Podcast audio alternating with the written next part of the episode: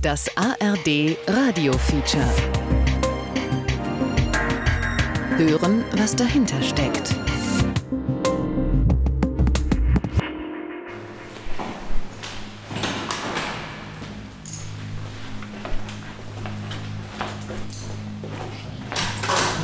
Ein nächtlicher Gang durch das ehemalige Krankenhaus Bad Saulgau. Die Flure sind leer, die Krankenzimmer verlassen, das Labor verwaist. Nur eine Reinigungskraft schiebt ihren Wagen vor sich her und verschwindet in den Fluren. Also das ist die Station A, das ist meine ehemalige Station. Und das ist praktisch wie wenn gestern hier aufgehört wurde zu arbeiten. Der Anmeldebereich sieht aus, als sei die Zeit stehen geblieben. Hinter dem Empfangstresen auf Arbeitsflächen verstreut Formulare für Kranke, die nicht mehr kommen werden. Daneben der schwarze Bildschirm eines Computers ohne Funktion.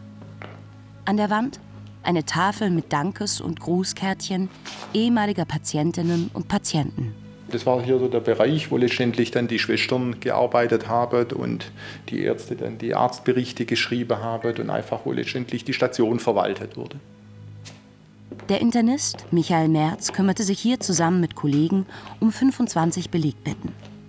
Als das Krankenhaus schließen sollte, ging Merz auf die Straße. Und mit ihm viele Bad Saulgauer. Trotzdem war Ende November 2022 Schluss. Er habe Rotz und Wasser geheult, sagt Merz. Aber erst, als das Mikrofon aus ist.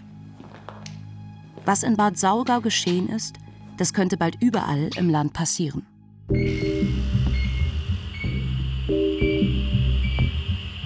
Lauterbachs Revolution Doku über den Kampf gegen die Krankenhausreform von Martina Keller. Bundesgesundheitsminister Karl Lauterbach plant einen radikalen Umbau der Krankenhauslandschaft.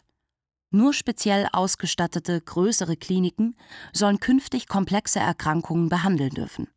Kleine Krankenhäuser müssen sich auf Grundversorgung beschränken. Hunderte werden wohl schließen müssen. Und noch etwas ändert sich.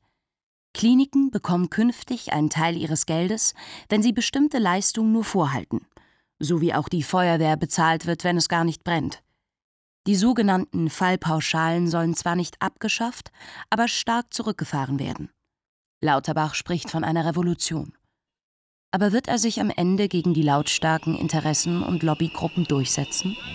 Nur noch eine Minute, noch eine Minute, noch eine Minute, dann können die Pfiffe beginnen. Lauterbach im Juli 2023 bei der Gesundheitsministerkonferenz der Länder in Friedrichshafen am Bodensee. Im Übrigen, Im Übrigen, wenn wir diese Reform nicht machen, dann wird es ein unkontrolliertes Krankenhaussterben geben, wo zum Teil die besten Kliniken kaputt gehen. Das kann keiner von uns wollen. Daher, ich bitte um ein Minimum und Vertrauen, dass wir unsere Arbeit machen. Vielen Dank. Eine Reform, um Krankenhäuser zu retten. So argumentiert der Bundesgesundheitsminister. Und bekommt Gegenwind. Kaum ein Politikbereich ist so umkämpft wie das Gesundheitssystem. Ein Heer von Lobbyisten und Interessengruppen versucht eine grundlegende Krankenhausreform zu verhindern. Die Länder pochen auf ihre Planungshoheit und drohen mit Klagen. Die Deutsche Krankenhausgesellschaft mobilisiert Zehntausende für einen bundesweiten Protesttag. Bürgerinitiativen kämpfen um jedes Bett. Landräte, Bürgermeister und Bundestagsabgeordnete demonstrieren gemeinsam mit Klinikpersonal und Verdi-Aktivisten. Warum dieser Widerstand? Und worum geht es dabei? Um das zu verstehen, lohnt es sich nach Bad Saulgau zu blicken. Knapp 18.000 Einwohner im Süden Baden-Württembergs. Hier haben viele für den Erhalt ihrer Klinik gekämpft.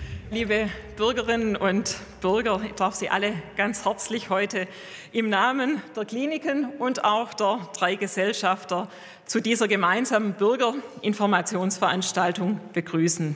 Eine Versammlung in der baden-württembergischen Gemeinde Hohentengen im Herbst 2021. Als wir diese Doku aufnehmen, ist die Aufzeichnung immer noch auf YouTube zu sehen. Hochgeladen vom Kreis Sigmaringen. Vorgestellt wird ein Zukunftsgutachten zur medizinischen Versorgung im Landkreis. Zwei von drei Kliniken sollen schließen. Auch die in Bad Saulgau. Unser Krankenhaus in Saulgau ist 1913 gebaut worden. Das hat den Ersten Weltkrieg überstanden, das hat die 20er Jahre überstanden, das hat den Hitler überstanden und der Zweite Weltkrieg. Die Währungsreform hat es überstanden. Und die beste Zeit der Bundesrepublik Deutschland, wo die Steuereinnahme ja nur so sprudelt, die übersteht unser Krankenhaus Hit. Rund 5000 Menschen besuchen diese und eine weitere Bürgerinformation oder verfolgen sie live im Internet. Ganz kurz, ob man diesen Trend der landesweiten Schließung von kleinen Krankenhäusern nicht langsam mal umkehren sollte und darüber nachdenken sollte, ob es andere Alternativen gibt, die für die Menschen besser sind, weil überall protestieren die Leute. Auch Internist Michael Merz meldet sich zu Wort. Das Gutachten ist theoretisch gut, praktisch wird es Menschenleben kosten. Wenn Sie die 112 Ich bin viele, viele tausend Notarzteinsätze als verantwortlicher Notarzt gefahren, über zehn Jahre. Und wenn Sie in einer Reanimation sind und einen lebensbedrohlichen Zustand haben, dann sind Sie glücklich, wenn Sie ein nahegelegenes Krankenhaus haben, wo es Anästhesisten gibt, wo es letztendlich Mediziner gibt, die sich dann um diesen Notfall kümmern können und den übernehmen können. Und wenn Sie 30 Minuten oder 40 Minuten im Winter über Land fahren müssen, dann stirbt Ihnen der Patient. Merz hat formuliert, was viele Menschen glauben. Wenn der Rettungswagen in lebensbedrohlichen Notfällen nicht die nächstgelegene Klinik anfährt, kann das tödlich sein. Aber stimmt das auch? Ich saß in der Badewanne und habe mich eigentlich entspannt und Musik gehört und dann auf einmal gab es so einen so Klick in meinem Kopf, als würde eine Kaugummiblase platzen. Evelyn Roll lebt in Berlin, war lange Redakteurin der Süddeutschen Zeitung, hat mehrere Bücher über Ex-Bundeskanzlerin Angela Merkel geschrieben. Und dann ergoss sich irgendwas in meinen Kopf, was sich fürchterlich anfühlte wie ein Vulkanausbruch im eigenen Kopf und wahnsinnige Schmerzen. Wirklich auf der Skala von 1 bis 10 würde ich sagen 15 waren diese Schmerzen. Im Kopf von Roll ist im Januar 2011 ein Aneurysma geplatzt eine Ausbuchtung einer Hirnarterie. Bin also irgendwie über die Reling dieser Badewanne gekommen, obwohl mir die Beine immer weggerutscht sind. Bin dann wie so eine nasse Robbe auf diesen Boden gefallen. Roll gelingt es, das neben der Badewanne liegende Handy zu greifen und Wahlwiederholung zu drücken. Dann habe ich meinen Mann erreicht in Bayern. Und dem habe ich gesagt, es ist etwas in meinem Kopf geplatzt und du musst Hilfe holen. Dieser Satz, glaube ich, hat allen geholfen, hat vor allem dann dem Hausarzt geholfen, das Richtige zu tun. Der Ehemann alarmiert Hausarzt, Feuerwehr und Rettungsdienst. Die Helfer brechen die Wohnungstür auf, finden die Patientin im Badezimmer, tragen sie auf einer Bahre die Treppe hinab und in den Rettungswagen. Trotz der massiven Hirnblutung ist sie bei Bewusstsein. Dann ist es offenbar so, dass ein, diese Notärzte ins nächste Krankenhaus bringen müssen. Also rief der Notarzt in die Schlossparkklinik, schnell, schnell. Und dann habe ich gehört, wie unser Hausarzt sagte, nein, die muss nicht in die Schlossparkklinik, die muss in die Charité, die muss in die Neurochirurgie zu Professor Vaikosi. Sie hat gesagt, es ist etwas in ihrem Kopf geplatzt. Peter Vaikosi ist ein international renommierter Hirnchirurg. Seine Klinik für Neurochirurgie an der Charité, eine der größten ihrer Art in Europa. Dann haben die sich gestritten, weil der Notarzt tun wollte, was er tun muss, nämlich in die nächste Klinik. Und mein wunderbarer Hausarzt, Dr. Lott heißt der, kann ich ruhig mal sagen, der hat dann den Prügel angedroht und hat gesagt, er möchte, dass ich auf seine Verantwortung bitte nicht in die nächstgelegene Schlossparkklinik, sondern dahin. Ein Drittel der Menschen, denen geschieht, was Evelyn Roll geschah, sterben, bevor sie das Krankenhaus erreichen. Wer dort ankommt und die Operation überlebt, ist oftmals schwer behindert. Dann haben die mich an die einzige Stelle gefahren, an der mir wirklich das Leben gerettet werden konnte, mit einer sehr komplizierten Gehirnoperation, von der es sehr viel besser ist, wenn das jemand macht, der das schon ein paar hundert Mal gemacht hat. Evelyn Roll hat nicht nur überlebt, Sie ist auch vollständig genesen. Nicht zuletzt dank der Intervention ihres Hausarztes. Über den Vorfall und die Erinnerungsarbeit, die er auslöste, hat sie 2023 das Buch Perikalosa veröffentlicht. Das Beispiel ist kein Einzelfall. Das Gleiche gilt beim Schlaganfall. Ferdinand Gerlach ist Direktor des Instituts für Allgemeinmedizin an der Universitätsklinik Frankfurt und war bis 2023 Vorsitzender des Sachverständigenrats Gesundheit und Pflege. Da verstopft dann ein Hirngefäß und das muss so schnell wie möglich wieder frei werden. Und dafür braucht man ein spezialisiertes Team, dafür braucht man Neurologen, dafür braucht man eine Katheterbereitschaft, dafür brauche ich ein Computertomogramm oder ein MRT. Und das alles muss Hand in Hand gehen. Time is brain, sagt man. Das heißt, je schneller das Gefäß wieder frei ist, umso mehr von meinem Hirngewebe kann gerettet werden. Und das ist in einem kleinen Krankenhaus ohne eine solche Möglichkeit nicht möglich. Im Jahr 2021 hatten 328 Krankenhausstandorte in Deutschland eine sogenannte Stroke Unit, die auf Schlaganfälle spezialisiert ist. Weitere 1049 Krankenhäuser hatten keine Stroke Unit, behandelten aber dennoch Schlaganfallpatienten. Würde man diese stattdessen in einer spezialisierten Klinik versorgen, wie die Reform von Lauterbach es vorsieht, würden innerhalb des ersten Jahres nach dem Schlaganfall fast 5000 Patienten zusätzlich überleben. So eine Stellungnahme der Regierungskommission zur Krankenhausreform.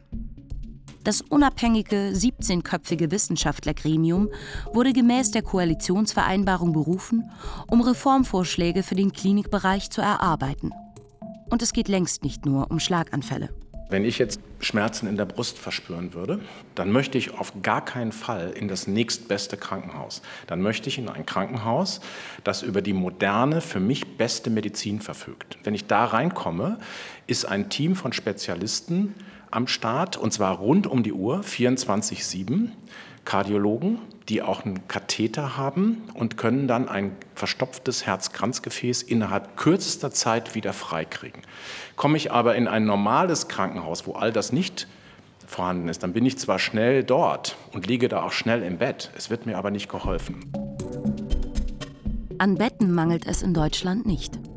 In den 1700 Kliniken gibt es so viele Betten pro 1000 Einwohner wie in keinem anderen EU-Land. Deutsche liegen öfter und länger im Krankenhaus als etwa Schweden, Dänen oder Niederländer.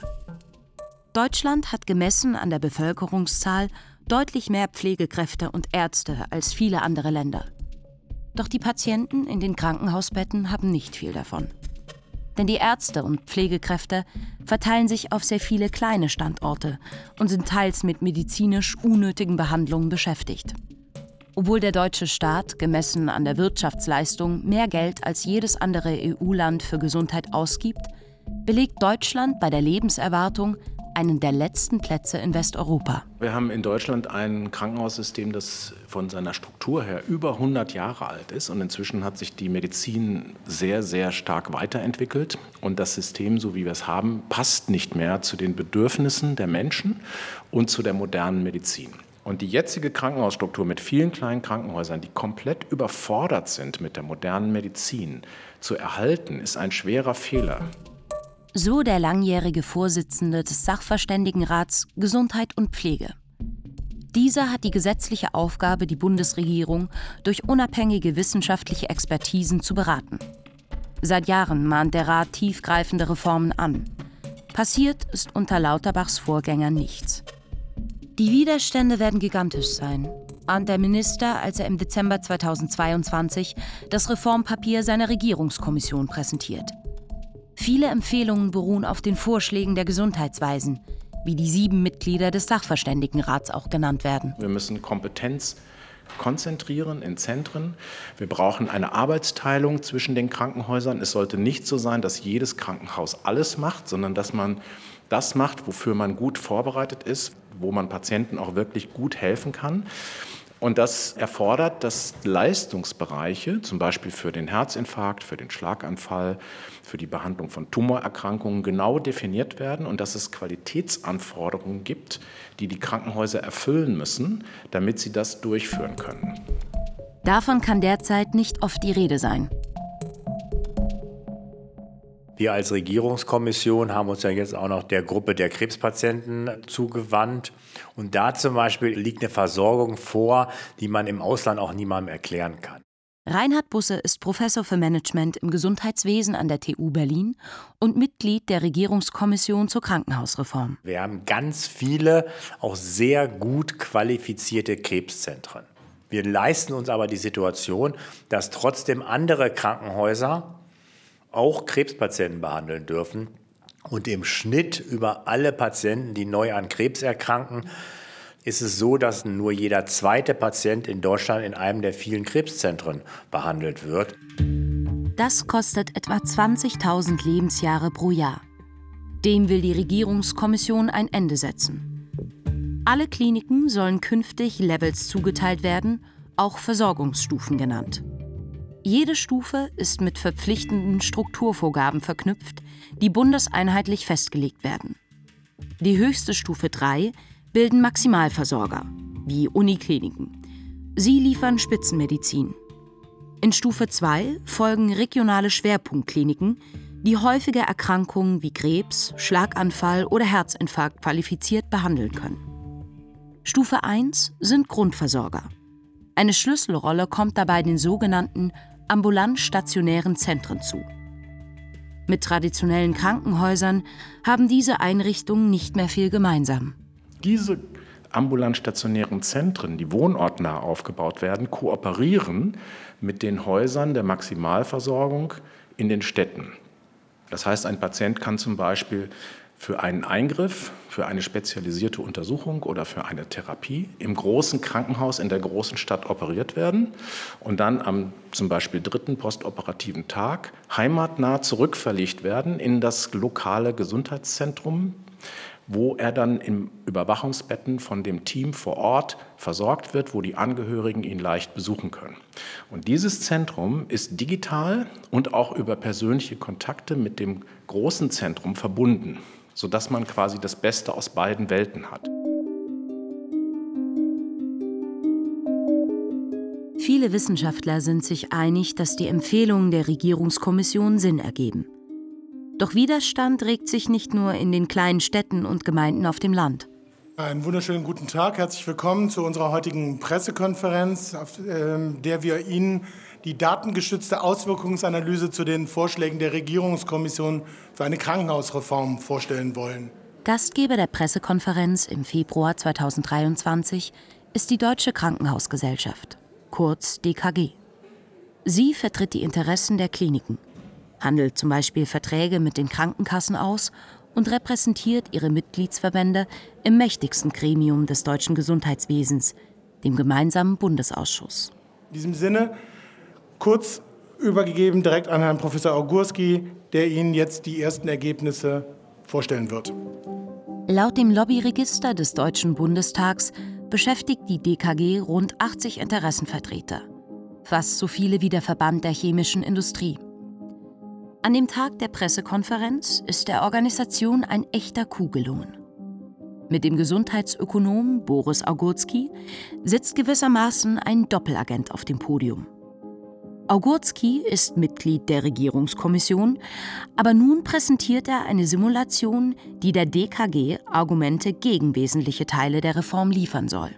Fokus ist ja heute jetzt zu überlegen, wenn man die Kriterien nimmt, wie sie im Papier hinterlegt sind und das anwendet auf die Ist-Krankenhausstruktur in Deutschland, was kommt denn dann dabei heraus? In der Regierungskommission arbeitet Augurski, wie alle Mitglieder, außer dem hauptamtlichen Leiter, ehrenamtlich. Für die Simulation, räumt die DKG ganz offen ein, zahlt sie 80.000 Euro an die HCB, Institute for Healthcare Business GmbH, deren Geschäftsführer Augurski ist. Wenn wir mal anfangen mit Level 2 und 3, dann kommen wir auf insgesamt 232 Standorte.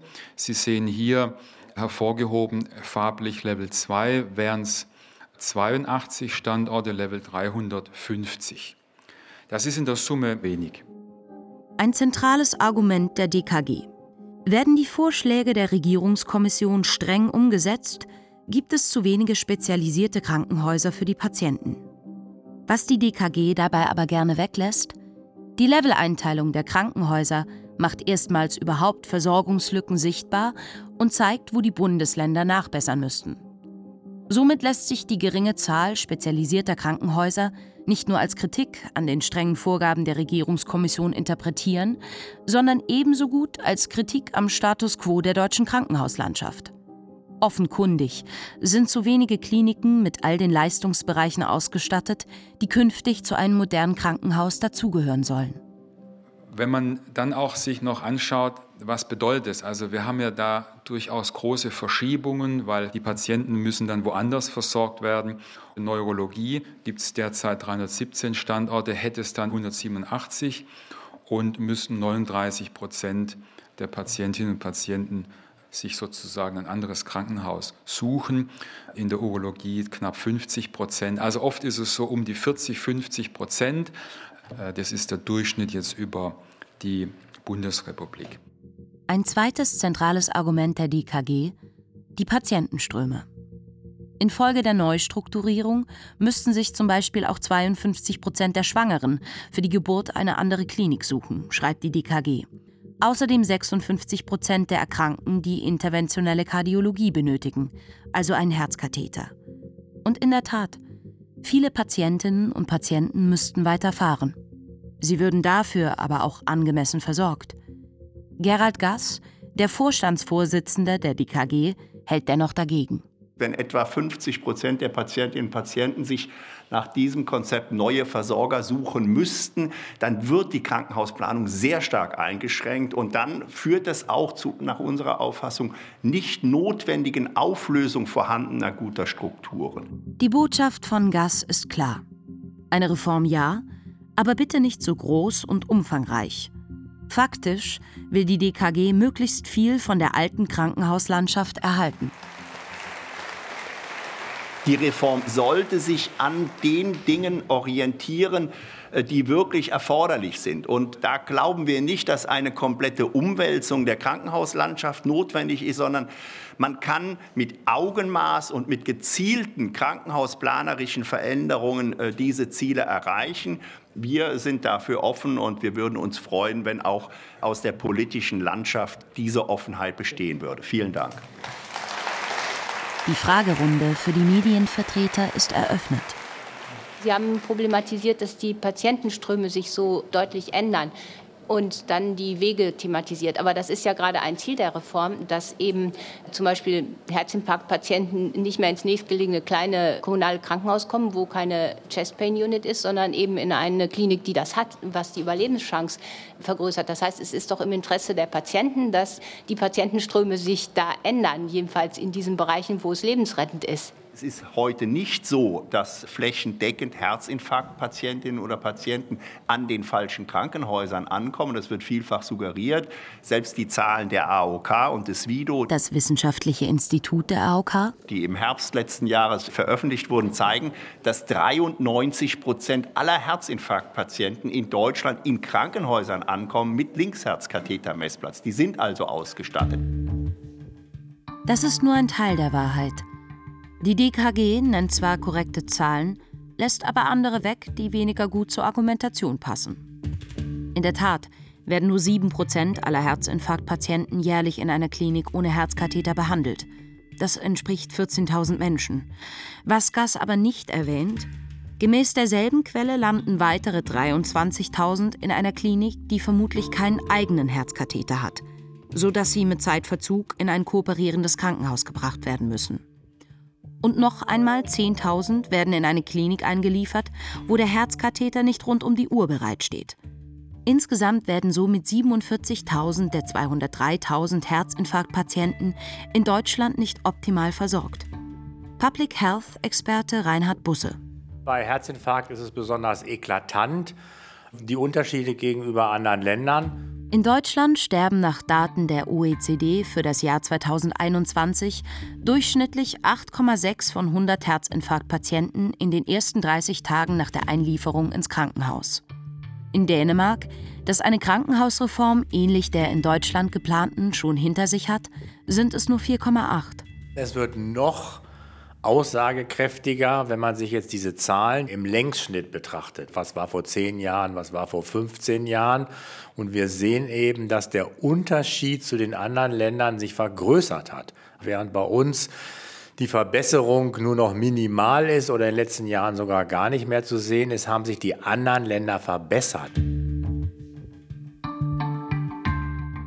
Es ist eine Zuweisung von Schuld und Verantwortung gegenüber den Krankenhäusern, die zurzeit deshalb gemacht wird, weil man Krankenhausversorgung in Deutschland schlecht reden will, ganz bewusst schlecht reden will. Gerald Gass, der oberste Interessenvertreter der Krankenhäuser im Interview Ende September 2023. Um dann die wunderbare Revolution von Herrn Minister Lauterbach umsetzen zu können und äh, auch gegen Widerstände, die es ja durchaus in der Bevölkerung gibt, äh, Krankenhäuser in großem Stil zu schließen. Unter dem Vorgänger von Gass hat die Deutsche Krankenhausgesellschaft schon viele Pläne von Gesundheitsministern entscheidend verändert.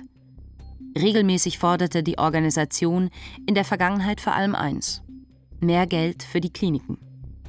Dabei ist der größte Ausgabenposten der gesetzlichen Krankenversicherung Jahr für Jahr die Krankenhausbehandlung insgesamt. Rund jeder dritte Euro geht derzeit an die Kliniken. 2021 waren das knapp 86 Milliarden, finanziert durch die gesetzlichen Beitragszahler. In einem Positionspapier anlässlich der Bundestagswahl 2021 hat die DKG aber Veränderungsbereitschaft signalisiert. Offenbar aus der Not heraus – wir haben deutlich weniger junge Menschen, die auf den Arbeitsmarkt treten. Wir haben die Babyboomer, die demnächst in den Ruhestand gehen. Und das ist eine Riesenherausforderung. Deswegen sagen auch wir, wir brauchen eine Modernisierung der Strukturen, aber in einem planvollen Veränderungsprozess.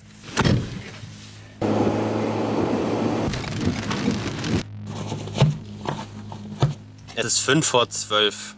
Warum ich hier in Bad Saulgau nachts vorm Krankenhaus stehe, das erzähle ich euch jetzt.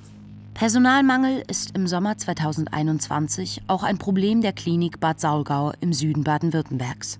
In fünf Minuten ist Mitternacht, in fünf Minuten ist der 1. Juli. Und am 1. Juli wird die Geburtenstation hier im Krankenhaus schließen. Und da arbeitet gerade die letzte Hebamme, soweit ich weiß, ist es die Frau Busch, die um Punkt 12 das Licht ausmachen muss.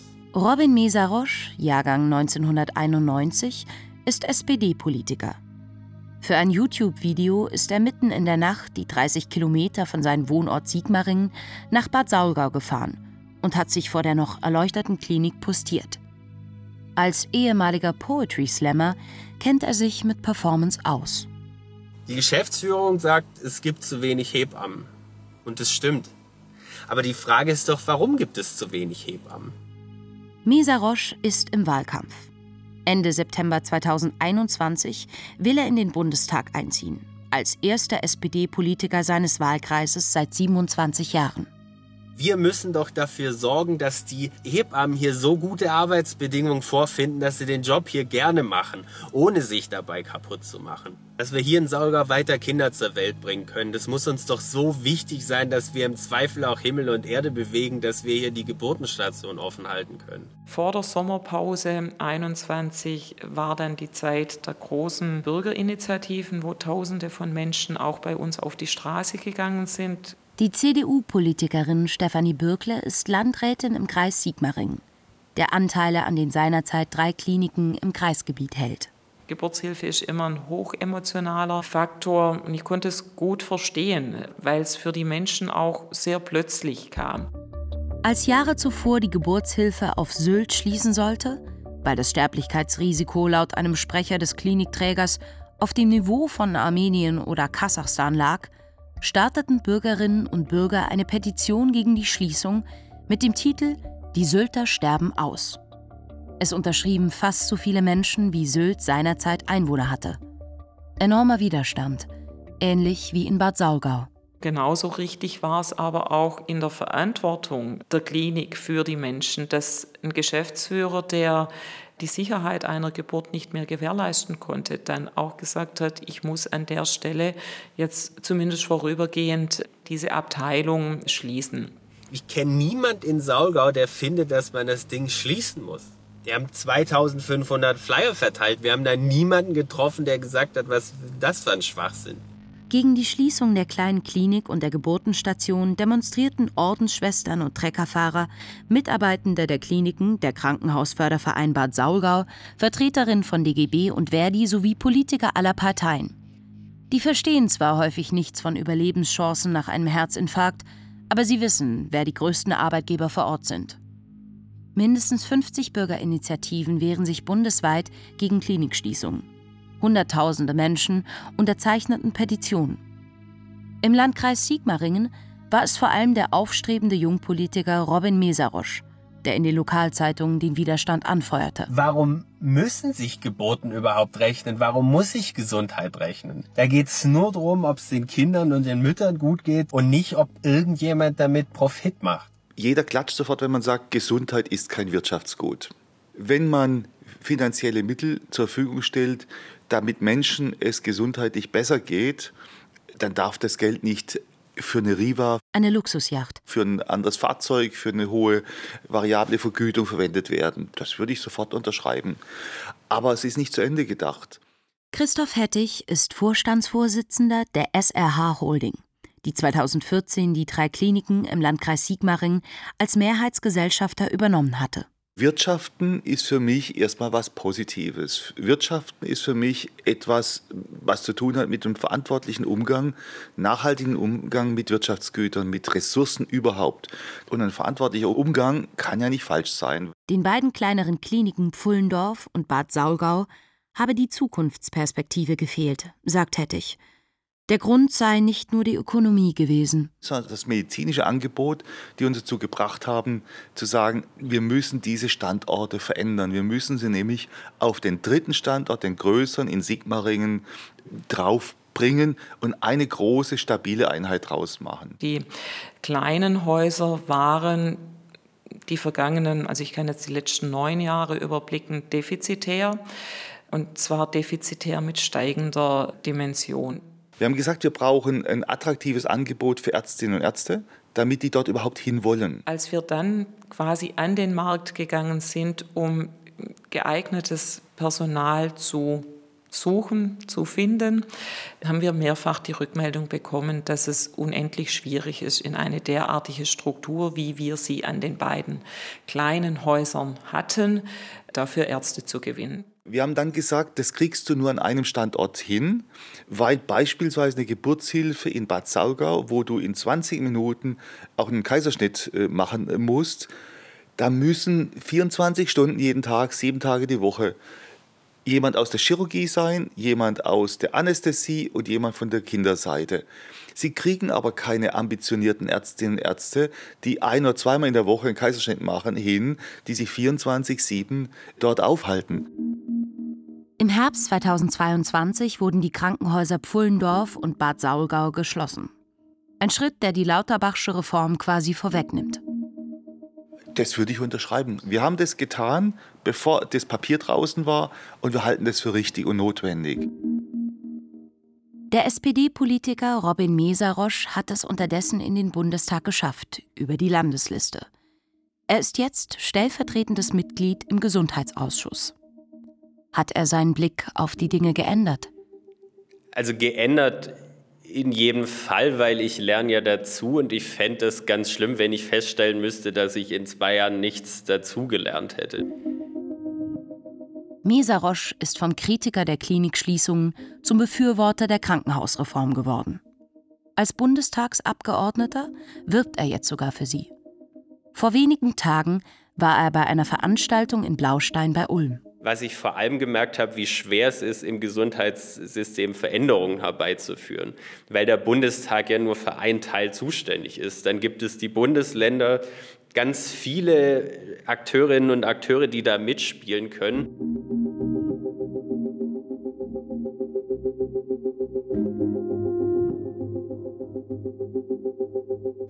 Frau Präsidentin, Herr Bundesminister, meine sehr geehrten Damen und Herren! Im September 2023 spricht der damalige bayerische Gesundheitsminister Klaus Holleczek im Deutschen Bundestag. Wir alle stehen zu einer Krankenhausreform. Wir wollen die und wir tragen die auch mit.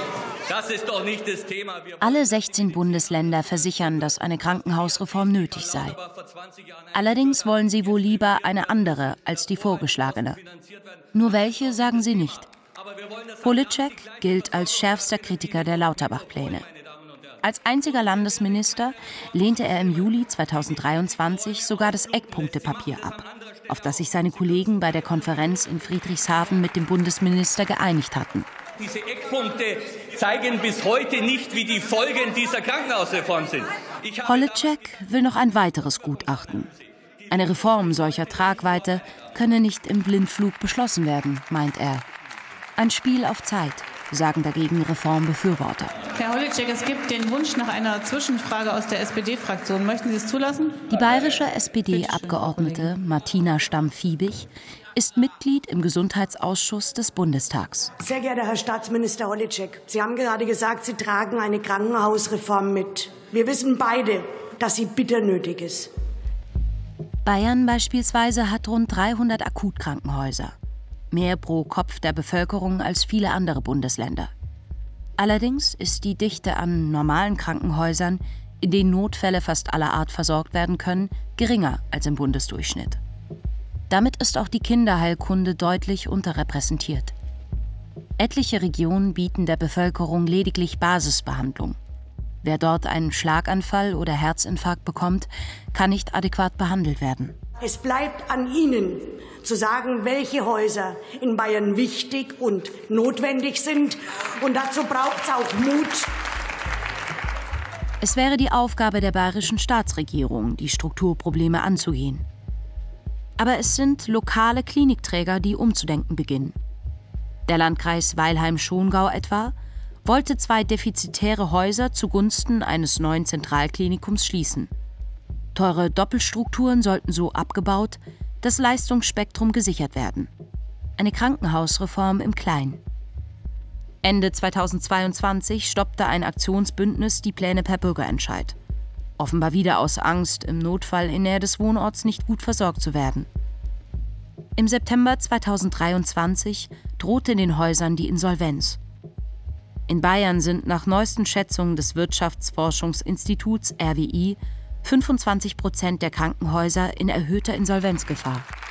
Liebe Frau Kollegin, nehmen Sie zur Kenntnis, wir haben 643 Millionen im Investbereich für unsere Krankenhäuser. Wir stocken auf eine Milliarde auf. Wir setzen 100 Millionen Härtefallfonds. Wir gehen jetzt jedes Jahr mit 20 Millionen rein für den Strukturwandel der kleinen Krankenhäuser. Sie haben die Verantwortung für die Betriebskostenfinanzierung. Holitschek ist im Landtagswahlkampf, verspricht mehr Geld. Die Länder sind gesetzlich verpflichtet, den Investitionsbedarf ihrer Kliniken zu decken. Bayern zahlte in den letzten Jahren allerdings regelmäßig nur 643 Millionen, viel weniger als benötigt. Damit ist das Land keine Ausnahme. Seit mehr als zehn Jahren bleiben die Bundesländer etwa die Hälfte der notwendigen Investitionskosten schuldig. Den Kliniken fehlen 30 Milliarden Euro aus dem letzten Jahrzehnt. Auch deshalb sind viele Krankenhäuser marode. Bis zum Jahr 2030, schätzen Experten, wird ohne die Krankenhausreform ein Viertel in Insolvenz gehen. Holitschek sieht Lauterbach in der Verantwortung. Ihr Minister zuckt mit den Schultern, wenn es darum geht, jetzt die Häuser zu stabilisieren, meine Damen und Herren. Wir werden einen kalten Strukturwandel erleben. Und für den sind Sie verantwortlich und nicht wir, meine Damen und Herren. Das ist die Wahrheit und nichts anderes. Es ist ja für einen Außenstehenden schwer nachvollziehbar, warum die Länder sagen, der Bund soll noch mehr Milliarden in die Krankenhäuser investieren und gleichzeitig sagen die Länder, er soll sich aber bitte raushalten und die Entscheidung darüber, wie die Krankenhausstruktur weiterentwickelt wird, wird einzig und allein von den Ländern getragen. Ferdinand Gerlach, der frühere Vorsitzende des Sachverständigenrats Gesundheit. Das ist übrigens insbesondere an den Ländergrenzen ein Problem. Die Patienten wandern über die Grenzen, aber die Krankenhausplanung und die Länderzuständigkeit, die endet an der Grenze. Und das wird zum Beispiel viel zu wenig berücksichtigt, dass wir eine bundeslandübergreifende Planung brauchen. Die Länder wissen um ihre Macht. Das Gesetz zur Krankenhausreform ist zustimmungspflichtig. Vor allem einen zentralen Punkt der Reform wollen sie unterdessen verhindern. Das Stufenkonzept, wonach es im Wesentlichen nur noch drei Kategorien von Krankenhäusern geben soll. Maximalversorger, regionale Schwerpunktkliniken und wohnortnahe Grundversorger. Reinhard Busse, Mitglied der Regierungskommission. Im Prinzip war das Hauptgegenargument ja, wir als Länder sind zuständig für die Krankenhausplanung und wenn uns irgendjemand sozusagen vorschreibt, wie die Krankenhausplanung überhaupt auszusehen hat, dann lehnen wir das ab. Die Länder pochen nicht nur auf ihre Planungskompetenz. Offenbar denkt mancher Landeschef und manche Landeschefin auch bereits an die nächste Wahl. Eine Klinik zu schließen ist eine unpopuläre Maßnahme. Dabei wäre es die Aufgabe der Politik, den Menschen zu erklären, warum genau das sinnvoll sein kann. Die Regierungskommission wollte ja nicht regeln, ob jetzt ein Haus der Stufe 2 in Buxtehude steht oder in Stade, sondern nur, dass die Kriterien, auf der Grundlage man planen kann, gleich sind. In den Verhandlungen um das Eckpunktepapier setzten sich die Länder gegen den Bundesgesundheitsminister durch. Die Einteilung der Krankenhäuser in drei Stufen ist nicht mehr enthalten. Ende Juli 2023 feiert das Krankenhaus Sigmaringen ein Fest, zu dem auch die Bewohner des Landkreises eingeladen sind.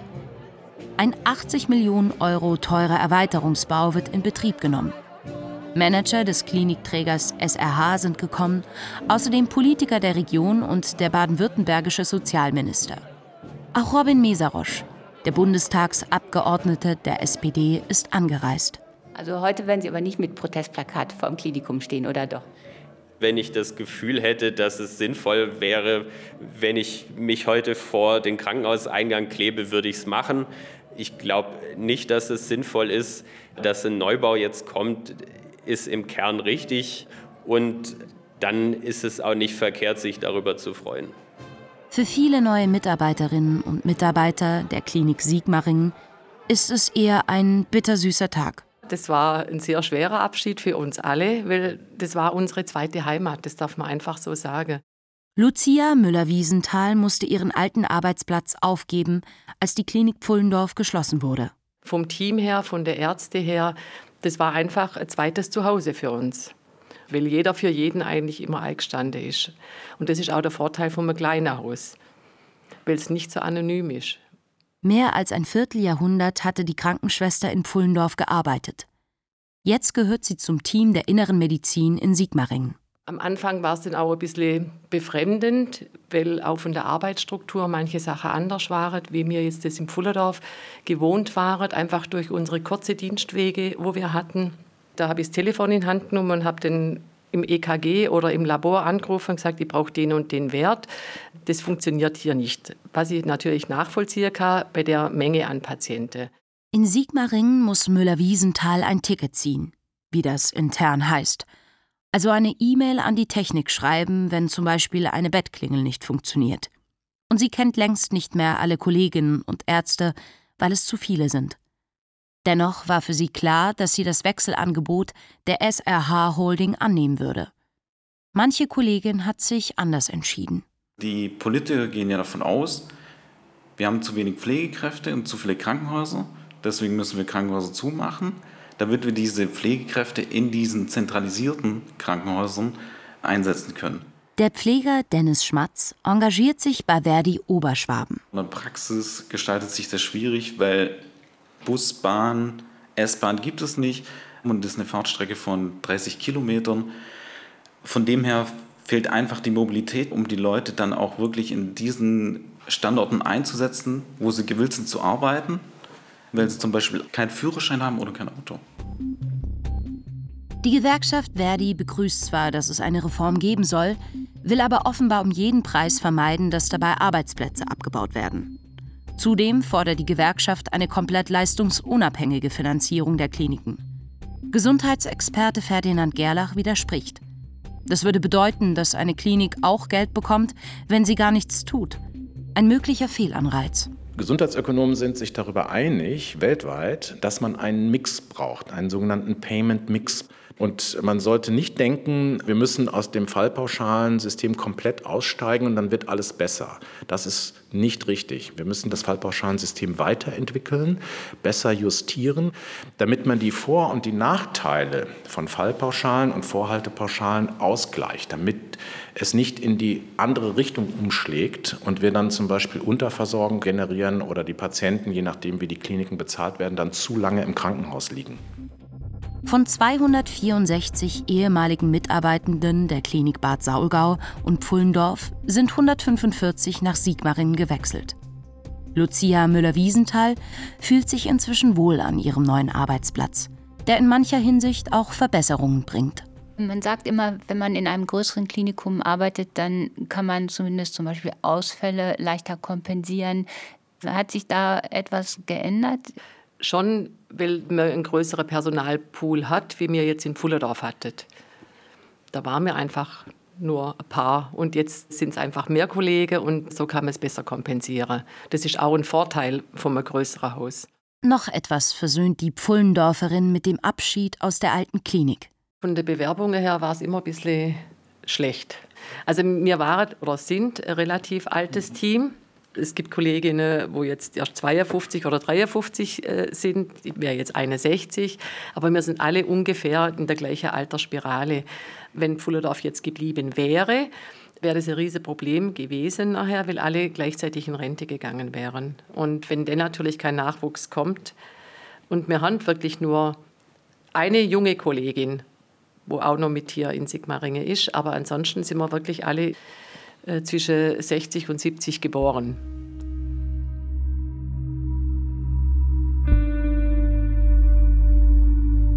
Das war eigentlich der erste kohärent durchdachte Reformvorschlag für die deutsche Krankenhauslandschaft. Im Dezember 2023 könnte die Stimmung von Reinhard Busse besser sein. Wir waren auch über die gesamte Kommission hinweg, wo ja doch sehr, sehr unterschiedliche Professionen vertreten sind. Juristen, Mediziner, Pflegefachleute und so weiter, glaube ich, zu Recht stolz drauf, was wir da entwickelt hatten. Und es ist schon frustrierend zu sehen, wie das dann so scheibchenweise zerschnitten wird und zerredet wird. Eben erst Ende November sind die Bundesländer dem Bundesgesundheitsminister beim sogenannten Transparenzregister, das die Krankenhausreform begleiten soll, dazwischen gegrätscht. Worum geht es? Im nächsten Jahr werden 500.000 Menschen zum Beispiel an Krebs erkranken. Viele werden eine sehr wichtige Entscheidung treffen müssen, und zwar in welchem Krankenhaus lasse ich mich behandeln. Karl Lauterbach am 19. Oktober 2023 im Deutschen Bundestag. Der Wahrheit bekannt ist, dass es große Unterschiede gibt in der Qualität der Krankenhäuser. Lassen wir die Menschen mit dieser Entscheidung oft allein. Die Menschen haben keine gute Basis, um diese Entscheidung zu treffen. Das wollen wir verändern. Ab Mai 2024 soll ein interaktiver Klinikatlas im Internet den Patientinnen und Patienten zum Beispiel zeigen, welche Leistungen eine Klinik erbringt, mit welcher Qualität, wie häufig die Eingriffe sind, wie viele Fachärzte und Pflegekräfte es dafür gibt, ob Zertifikate existieren, ob Komplikationen aufgetreten sind. Mit dieser Information geben wir erstmalig den Menschen ein Instrument in die Hand, klüger und besser informiert für sich und ihre Angehörigen, für ihre Freunde die richtige Klinik zu werden. Ich sage, diese Transparenz ist überfällig. Diese Transparenz haben die Menschen verdient. Wir können nicht länger die Bürger mit einer so wichtigen Entscheidung alleine lassen. Obwohl das Krankenhaustransparenzgesetz nicht zustimmungspflichtig ist, haben die Länder im Bundesrat den Vermittlungsausschuss angerufen. Sie fürchten um den Ruf ihrer Kliniken und wollen schon wieder mehr Geld. Als wir diese Doku produzieren, ist noch unklar, ob und in welcher Form das Gesetz beschlossen wird. Es ist immer dasselbe Muster. Vorschläge werden verzögert, verwässert, blockiert. Noch fast jede größere Reform im Gesundheitswesen ist am Widerstand der Interessengruppen gescheitert. Deshalb hatte sich Lauterbach diesmal bewusst für einen ungewöhnlichen Ansatz entschieden. Die Interessengruppen durften in der Entstehungsphase der Reform nicht mitreden. Zum Ärger von Gerald Gass, dem Chef der Deutschen Krankenhausgesellschaft. Wir hätten uns gewünscht, dass Herr Minister Lauterbach nach seinem Amtsantritt zunächst einmal auf die Partner im Gesundheitswesen zugegangen wäre. Denn wir haben jetzt eine Situation, dass Herr Lauterbach das alles im stillen Kämmerlein mit 16 Expertinnen und Experten vorbereitet hat. Er hat ja sogar die Bundesländer außen vor gelassen, die eine hohe Zuständigkeit und Verantwortung im Bereich der Krankenhausversorgung haben. Und dadurch ist natürlich ganz viel Misstrauen entstanden. Neue Ideen, so die Intention des Ministers, sollten nicht gleich im Ansatz torpediert werden. Ich finde es nicht falsch, eine unabhängige Expertenkommission einzusetzen, die auch mal über den Tellerrand hinausschaut, die guckt, was international üblich ist und die entsprechende Vorschläge macht. Ferdinand Gerlach, der langjährige Gesundheitsweise. Selbstverständlich kann die das nicht alleine entscheiden. Wir müssen die Länder mitnehmen, wir müssen die Beteiligten mitnehmen. Aber wenn man sich rückwärts anschaut, wie viele Jahrzehnte nichts passiert ist, obwohl ja die Länder zuständig sind, obwohl es ja die Selbstverwaltung gab, dann ist diese Strategie, die der Minister gewählt hat und die im Koalitionsvertrag vereinbart war, durchaus nachvollziehbar und verständlich. Karl Lauterbach hatte eine Revolution versprochen, als er im Dezember 2022 seine Pläne für eine Krankenhausreform vorstellte. Bis 2029 soll der Systemwechsel vollzogen sein. Doch nach zwölf Monaten zäher Auseinandersetzung steht fest, dass der Widerstand noch größer ist als gedacht. Was wird aus dem Versprechen des Ministers? Ob es eine Revolution oder ein Revolutionchen wird, das können wir zum jetzigen Zeitpunkt noch nicht absehen. Ferdinand Gerlach hat die Hoffnung auf tiefgreifende Verbesserungen noch nicht aufgegeben. Zum Beispiel die Einführung dieser ambulant stationären Zentren statt der in der heutigen Form nicht mehr zukunftsfähigen kleinen Kliniken könnte eine echte Veränderung bewirken. Das ist dann zwar nicht die große Reform, wie man sich das vielleicht ursprünglich vorgestellt hat, das wäre aber ein großer Schritt in die richtige Richtung. Auch die neue Finanzierung, weg von der Fallpauschale, wird es wohl in das Gesetz schaffen. Und die Leistungsgruppen, die Patienten davor bewahren sollen, in Kliniken behandelt zu werden, die für ihr Problem gar nicht geeignet sind. Gewonnen ist der Kampf um die Reform damit aber noch nicht. Die Länder streiten jetzt für weitreichende, teils unbefristete Ausnahmeregelungen. Falls sie sich mit ihren Änderungswünschen durchsetzen, dürfte von der Reform nicht mehr viel übrig bleiben.